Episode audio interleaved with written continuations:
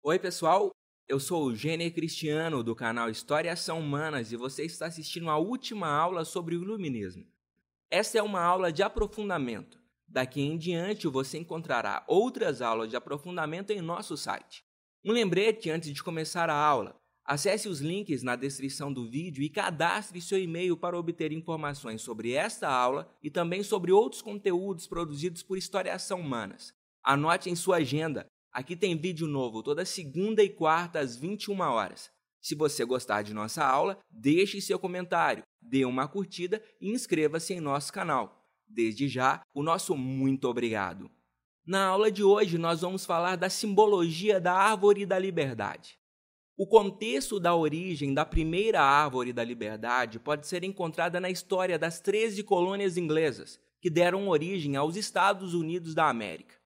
Em 1765, os colonos de Boston se reuniram em torno de uma casa em que havia uma grande árvore de olmo para protestar contra a lei do selo e contra todos os novos impostos criados pelos ingleses após o término da Guerra dos Sete Anos.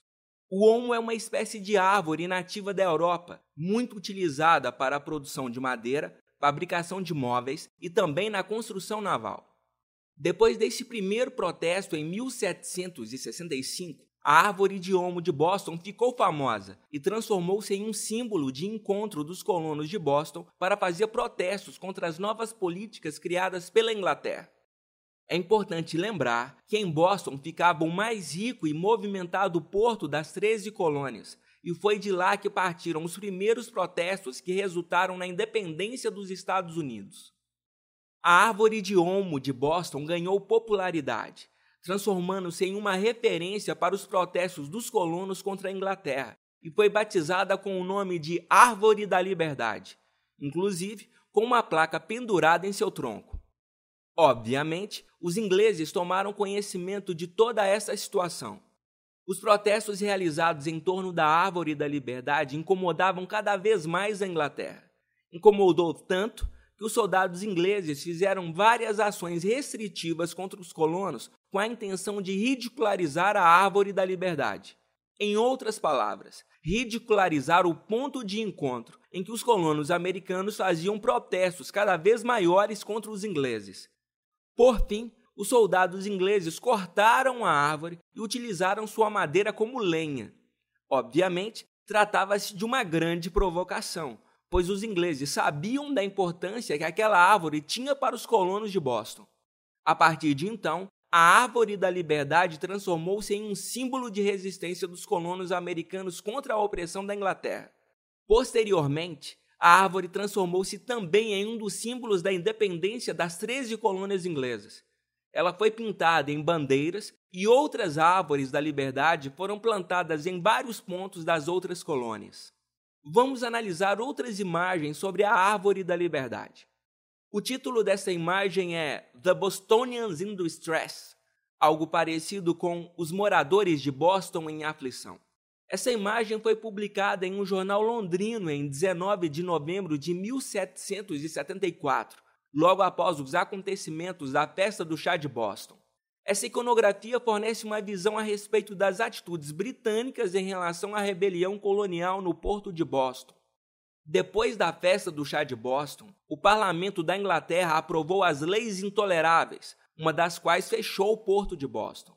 Nessa imagem, o autor simbolizou o fechamento do porto, colocando os habitantes de Boston em uma prisão suspensa na Árvore da Liberdade. A Árvore da Liberdade, conforme já dissemos nessa aula, simboliza o desejo de independência dos colonos em relação à Inglaterra. Um dos homens na prisão tem um papel em suas mãos com a seguinte inscrição: Eles clamaram ao Senhor na sua angústia e ele os salvou de sua aflição. Os três homens no barco que tentam alimentar os homens famintos na prisão representam outras colônias americanas que enviaram suprimentos para auxiliar os cidadãos de Boston durante a crise. É importante perceber ao fundo a presença de soldados britânicos com canhões e navios de guerra, simbolizando o bloqueio feito ao porto de Boston. Embora tenha sido publicado em um jornal londrino, as pessoas de ambos os lados do conflito poderiam ter se apropriado dessa imagem ao seu próprio modo. Um espectador das 13 colônias inglesas poderia ver o patriotismo e a luta dos cidadãos de Boston contra as políticas injustas e as restrições impostas pela Inglaterra. Já um observador inglês poderia ver os colonos presos nas suas próprias ações ilegais e pagando as consequências apropriadas por desafiar a autoridade da coroa britânica. A partir desse episódio, os colonos adotaram uma postura muito mais radical em relação à Inglaterra. O rompimento político entre os dois territórios estava próximo e a Declaração de Independência dos Estados Unidos foi publicada em 4 de julho de 1776. É interessante notar que o costume de plantar árvores da liberdade também aparece durante a Revolução Francesa. Na França, as árvores da liberdade simbolizavam a luta contra o absolutismo e contra a sociedade de antigo regime. Na verdade, as árvores da liberdade transformaram-se em símbolos das principais ideias defendidas pela filosofia iluminista, tanto na América do Norte, nas guerras de independência dos Estados Unidos, quanto na Europa, durante a Revolução Francesa. Nós encerramos por aqui. Um forte abraço e até a nossa próxima aula.